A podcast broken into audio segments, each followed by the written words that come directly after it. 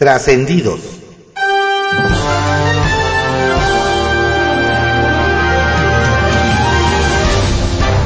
Continuamos con la audiosíntesis informativa de Adrián Ojeda Román, correspondiente al viernes 12 de mayo de 2023.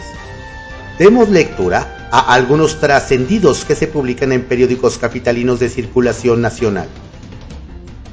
Templo Mayor, por Fray Bartolomé, que se publica en el periódico Reforma. Nadie puede acusar a AMLO de falta de sinceridad o de tener intenciones ocultas su hemorragia matutina de agravios y lugares comunes no deja lugar a duda sobre sus objetivos para 2024. Usar toda su influencia con el fin de que Morena y sus satélites ganen dos terceras partes del Congreso y tener así una mayoría que le permita borrar y reescribir la Constitución de 1917. El presidente ya dijo que quiere que los ministros de la Suprema Corte sean electos por el voto y la sabiduría del pueblo bueno.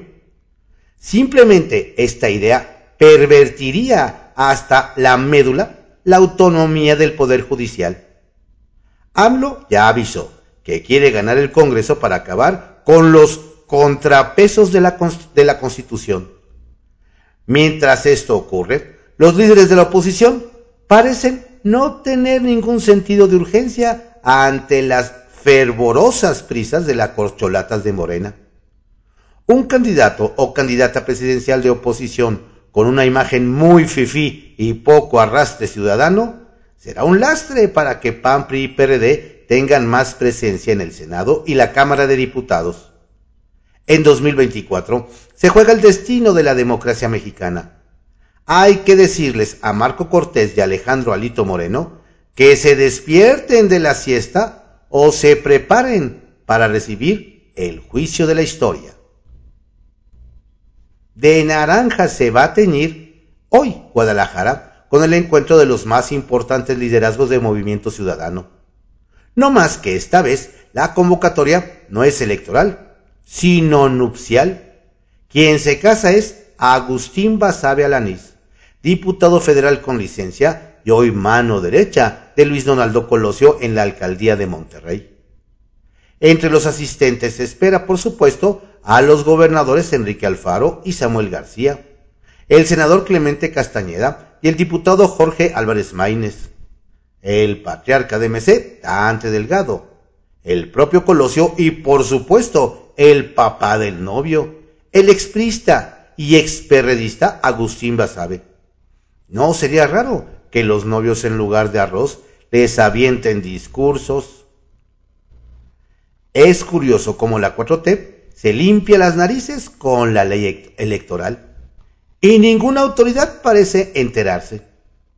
El presidente espanta a los electores diciendo que la oposición les va a quitar sus pensiones. Las corcholatas de Morena se placean, se promocionan ya sea en campaña pese a que está prohibido. Inclusive Claudia Sheinbaum anda de gira por todo el país y ya dijo que no va a borrar las bardas promocionales aunque sean ilegales. Ante esto, llama la atención el silencio del INE. Si ya desde ahora, cuando faltan más de un año para la elección presidencial, la autoridad no hace nada, en 2024 mucho menos le van a hacer caso. Da la impresión de que con la llegada de las y los nuevos consejeros al Instituto Electoral, se volvió como esos changarritos que no ven, no oyen y no hablan. Bajo reserva, que se publica en el periódico El Universal. Y Garduño, ante la crisis migratoria, otra vez Ebrard. Ante el fin del título 42, el presidente Andrés Manuel López Obrador dijo ayer que apoyarán a Estados Unidos con mayor presencia de la Guardia Nacional en la frontera sur y acciones que llevará a cabo su gobierno para proteger a los migrantes y para que no haya disputas entre hermanos. Es decir, entre el secretario de Gobernación, Adán Augusto López, y el canciller Marcelo Ebrard, aseguró que se llegó al acuerdo de que será el segundo quien estará a cargo de todas esas acciones. Ni modo nos hacen ver que el titular de migración, Francisco Garduño, ocupado en su defensa por la causa penal en su contra, por la tragedia de la estación migratoria de Ciudad Juárez de marzo pasado, sea el responsable del gobierno de enfrentar lo que ya se ve como una crisis migratoria que pone en rojo las fronteras norte y sur del país. Así que otra vez le toca a don Marcelo sacar las castañas del fuego. El SOS de Morena en el Edomex. Nos aseguran que para garantizar que las corcholatas presidenciales atiendan el llamado de auxilio de la dirigencia de Morena para acudir a hacer campaña territorial en el Estado de México, se les dijo que su presencia o ausencia podría ser considerada para su participación en la, encuesta para definir candidato para la elección de 2024. En el caso de los diputados federales, su reelección es la que estaría en juego si no acuden, mientras que los gobernadores que no apoyen estarían poniendo en riesgo el que se les hagan algunos favores que pidieron en Palacio Nacional. En el equipo de la alianza PRI-PAN-PRD consideran que la necesidad de acumular refuerzos obedece a que hay datos de que la ventaja de la candidata Delfina Gómez sobre la aliancista Alejandra del Moral se redujo a un dígito en las últimas encuestas, con riesgo de cerrarse aún más, incluso hasta llegar al final de la campaña en un empate técnico. ¿Señales de emergencia? En las becas del bienestar no escuchan orden de hambre. Por cierto, nos recuerdan que tras la tragedia en la estación migratoria de Ciudad Juárez, la secretaria de Seguridad Rosa Isela Rodríguez denunció que en esas instalaciones no se había acatado la orden presidencial de no subcontratar seguridad privada para instalaciones públicas y que en su lugar se solicitará apoyo al Servicio de Protección Federal. Pese a que el presidente López Obrador lo había dicho varias veces, al parecer, en la Coordinación Nacional de Becas para el Bienestar Benito Juárez, no lo han escuchado y ya lanzaron una licitación para subcontratar este servicio para su sucursal en Querétaro. ¿Será que no pusieron atención y en una de esas andan buscando que les pongan un sello de no escucha y se distrae? Sacapuntas, que se publica en El Heraldo de México. Comida con Slim. Una comida y larga charla de más de tres horas sostuvieron ayer en Palacio Nacional el presidente López Obrador y el empresario Carlos Slim.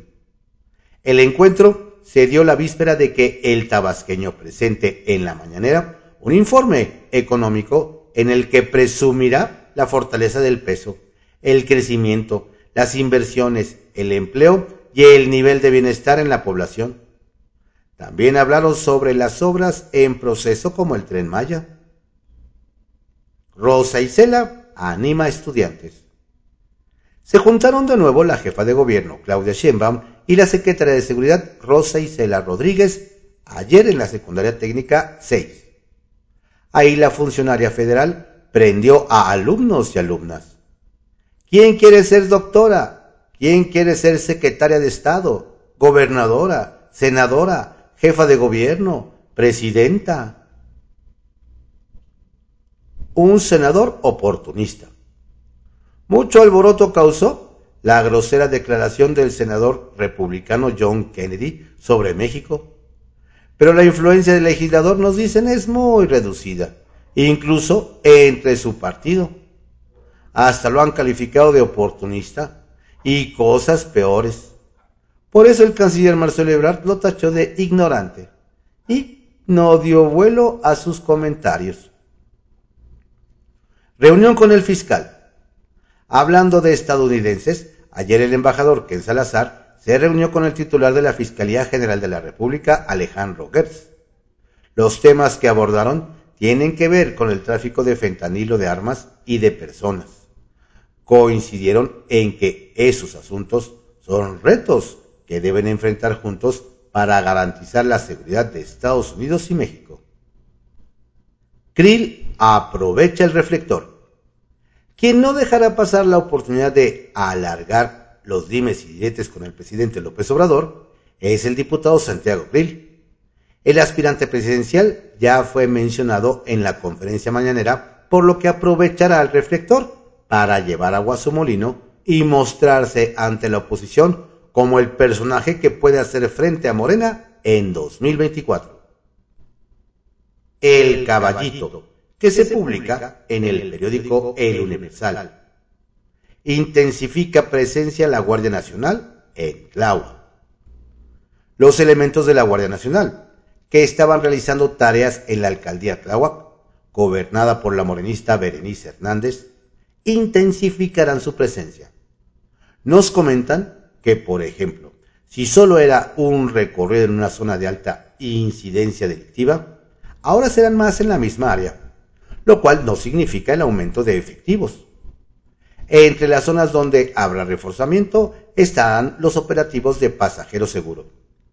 Todo esto nos dicen es para tareas preventivas y de vigilancia, y porque la Guardia Nacional ha sido bien recibida en la demarcación por la población. Otras voces comentan que es positiva la presencia porque todavía hay bandas criminales supuestamente ligadas al conocido cártel de Tláhuac. Así que aquí la Guardia Nacional sí intensifica la presencia. Se agudiza crisis de agua en Atizapán de Zaragoza. La crisis por abastecimiento de agua en el municipio de Atizapán de Zaragoza se agudizó. Al menos así lo deja ver el edil panista Pedro Rodríguez, quien llegó por el PAN PRI en un mensaje que difundió en redes sociales, donde pide a la Comisión Nacional del Agua con Agua y a la Comisión de Agua del Estado de México, CAEM, que le regresen el agua que se les ha recortado en el último año y que ha provocado que muchas familias padezcan escasez. Tras asegurar que hay una severa crisis derivado de las sequías del sistema Cutzamala, el panista advirtió que se sumará a las acciones ciudadanas para exigir que llegue más agua al ayuntamiento. Candiles de la calle y oscuridad en el Congreso. Nos comentan que quienes están desesperados son los trabajadores del canal de televisión del Congreso de la Ciudad de México, pues les parece extraño y una falta de atención institucional que no se hayan renovado sus contratos correspondientes a los meses de abril y mayo, y que tampoco haya certezas sobre los meses venideros. Nos dicen que para los trabajadores del Congreso, Diego Saturno, titular del área, ha dejado de ser un interlocutor válido pues les anunció que habría reducción de salarios y despidos, atribuyéndole a las pláticas que asegura haber sostenido con las diputadas Guadalupe Morales y Marta Ávila. ¿Será que ellas lo saben? Los trabajadores nos aseguran, se dijeron confiados en que desde sus atribuciones y compromisos los diputados se mostrarán sensibles ante esta situación. Línea 13, que se publica en el periódico Contrarréplica. Deudores no serán candidatos. Como parte del constituyente permanente, el Pleno del Congreso de la Ciudad aprobó dos minutas que reforman y adicionan los artículos 38, 102, 55 y 91 de la Constitución Política de los Estados Unidos Mexicanos, que establece que no podrán ser parte del servicio público persona alguna declarada como deudor alimentario morosa y no podrá ser registrada como candidata a cargos de elección popular. Al razonar su voto, la diputada Marta Ávila dijo que este decreto tiene como propósito abonar a la lucha contra la violencia de género como una medida de sanción y prevención de los abusos en perjuicio de nosotras las mujeres.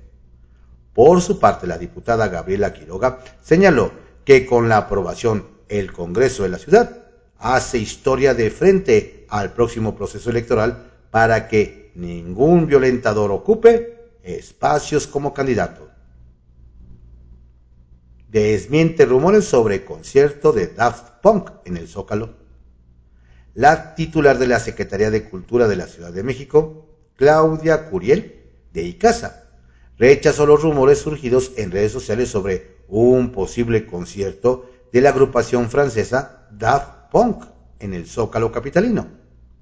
La campaña de la banda respecto a coordenadas de su celebración no tiene relación con actividad alguna en la plancha capitalina, indicó la funcionaria a través de su cuenta de Twitter. La semana pasada, la cuenta de Spotify del dúo de música electrónica publicó la fecha de este jueves 11 de mayo, junto a una serie de coordenadas de diversas ciudades del mundo. Esto como parte de la celebración por el décimo aniversario del lanzamiento de su álbum Random Access Memories. Escuela para padres. A fin de fortalecer las relaciones familiares y contribuir a disminuir la deserción escolar, el PRI en el Congreso de la Ciudad presentó una iniciativa para implementar en el sistema educativo la escuela para padres. Al presentar la propuesta, la diputada Lourdes González señaló que en la escuela para padres se desarrollarían temáticas de reflexión que contribuyan a la formación integral de niñas, niños, adolescentes y jóvenes en materia de derechos humanos, equidad de género, diversidad sexual, prevención de la violencia, consumo de drogas y precisó que la iniciativa busca reformar el artículo 7 de la Ley de Educación Local para fortalecer las relaciones familiares e interpersonales de padres, hijas e hijos. Contribuir así a resolver buena parte de esa problemática. Trascendió que se publica en el periódico Milenio. Trascendió que mientras las corcholatas han sido cautas en el apoyo a sus compañeros abanderados en el Estado de México, Delfina Gómez, y en Coahuila, Armando Guadiana, ¿acaso ponderando la eventualidad de una sanción del INE? El presidente llamó abiertamente en la mañanera a votar por los candidatos de la 4T, no solo para la elección presidencial, sino también para la Cámara de Diputados y el Senado, con el objetivo de tener la mayoría calificada de 66% de votos, es decir, dos terceras partes del Congreso. Trascendió que después de su prefiero no ser nada antes que traicionar a AMLO y su precisión de que los ministros sí pueden ser objetos de juicio político, aunque él no le está impulsando, Ricardo Monreal Ávila ratifica que permanecerá en Morena confirma su interés en la candidatura presidencial y dice que nadie debe llamarse a sorpresa, porque ha dedicado la mitad de su vida a la política y es fundador del movimiento que derivó en la 4T. Trascendió que un poco de retraso, pero en el contexto del Día de las Madres, la alcaldesa Claudia Brugada anunció que el grupo Los Ángeles Azules volverá a su Iztapalapa de origen el 25 de mayo para ofrecer un concierto gratuito en el Deportivo Santa Cruz en punto de las 6 de la tarde. Por cierto, hablando de festejos, el próximo lunes el presidente Andrés Manuel López Obrador invitará a una comida en Palacio Nacional para celebrar el Día del Maestro, aunque la gente no sabe si esta vez sí tendrá espacio, porque fue marginada en la conmemoración del primero de mayo. Trascendió que el encuentro organizado por Porfirio Muñoz Ledo sobre el Estado de Derecho en México se convirtió en un cierre de filas de los invitados en defensa de la Suprema Corte, entre ellos el anfitrión Santiago Krill, Ifigenia Martínez, Diego Valadez, César Astudillo, Amalia García, Armando Ríos Peter y José Antonio Crespo. De hecho, el ex procurador general y constitucionalista detuvo su exposición cuando llegaron dos convidados, porque dijo, aquí sí se respetan protocolos e investiduras, entre las risas de los presentes. Kiosco, que se publica en el periódico El Universal. Regalo de pena ajena. Desde Hidalgo nos cuentan que con la boca abierta se quedaron las mamás policías del municipio de Tula de Allende con el regalote que les dio el alcalde Manuel Hernández Vadillo del PAN por el 10 de mayo. Nos indican que en un evento deslucido, don Manuel les obsequió una flor, una bandeja de plástico y una pelota que presuntamente sobraron del festejo del Día del Niño, por lo que en la foto fue visible el descontento de las oficiales.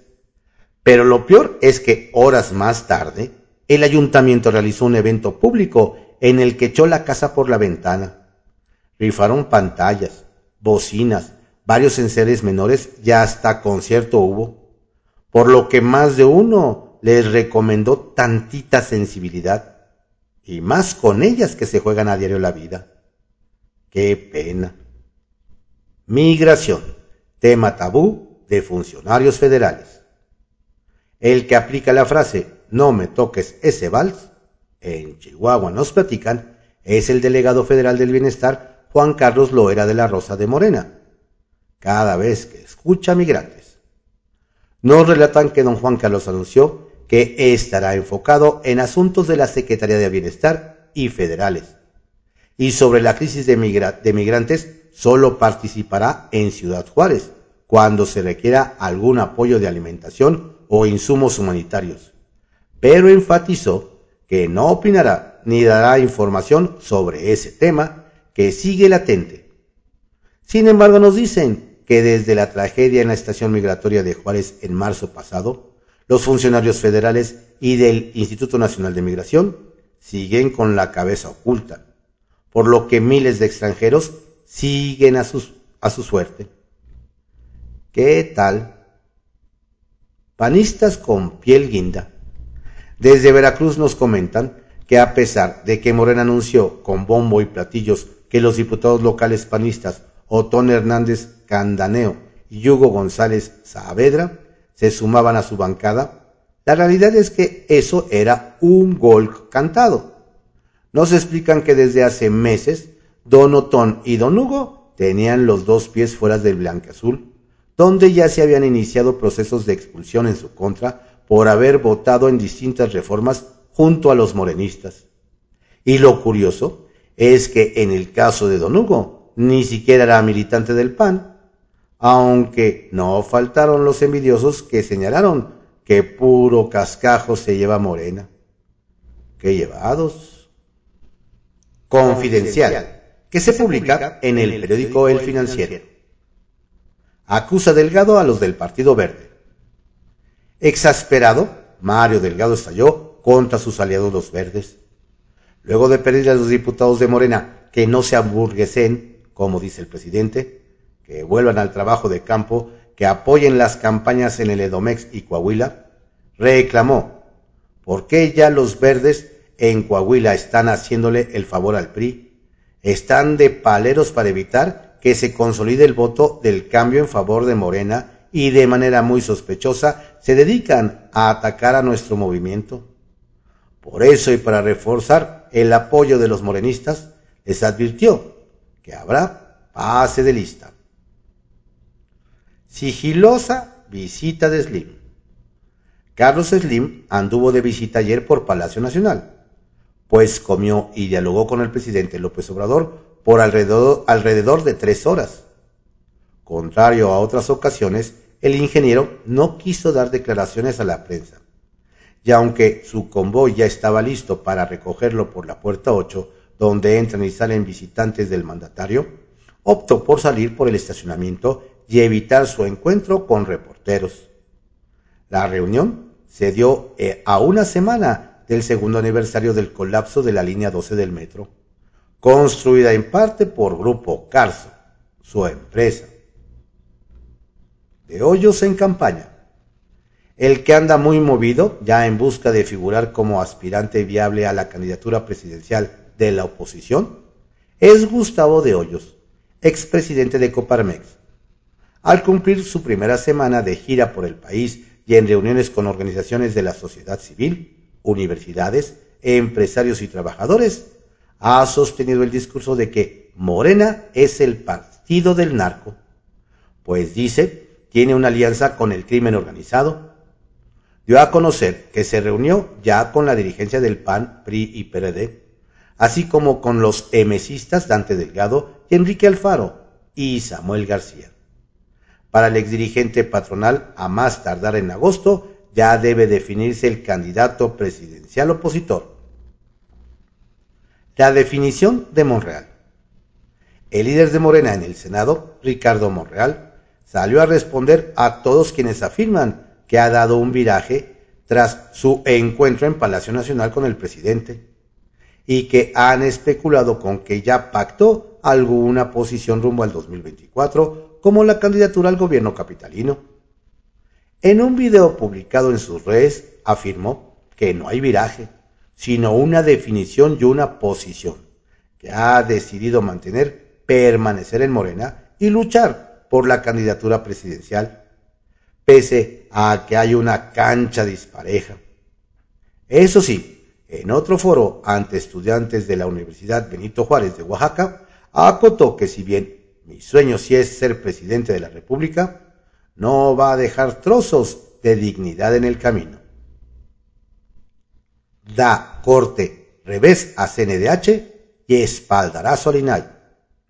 La Suprema Corte dio la razón al INAI y un revés a la CNDH de Rosario Piedra. La primera sala ratificó la facultad del instituto para calificar de manera preliminar y únicamente con fines de acceso a la información la existencia de violaciones graves a derechos humanos. La comisión se había ido a una controversia constitucional, alegando que eso implicaba invasión de sus atribuciones, pero los ministros rechazaron la queja. Los comisionados aprovecharon el fallo a su favor para destacar la importancia que tiene contar con los integrantes suficientes para que el Pleno del organismo pueda sesionar. Sentencia histórica para la violencia ácida. La justicia tardó nueve años, pero al final llegó. Carmen Sánchez fue atacada con ácido por Efraín García, su expareja y padre de sus hijos. Ayer en el Estado de México, la jueza María de Jesús Cabrera sentenció al, al agresor a 46 años y 8 meses de prisión, al considerarlo responsable de feminicidio en grado de tentativa.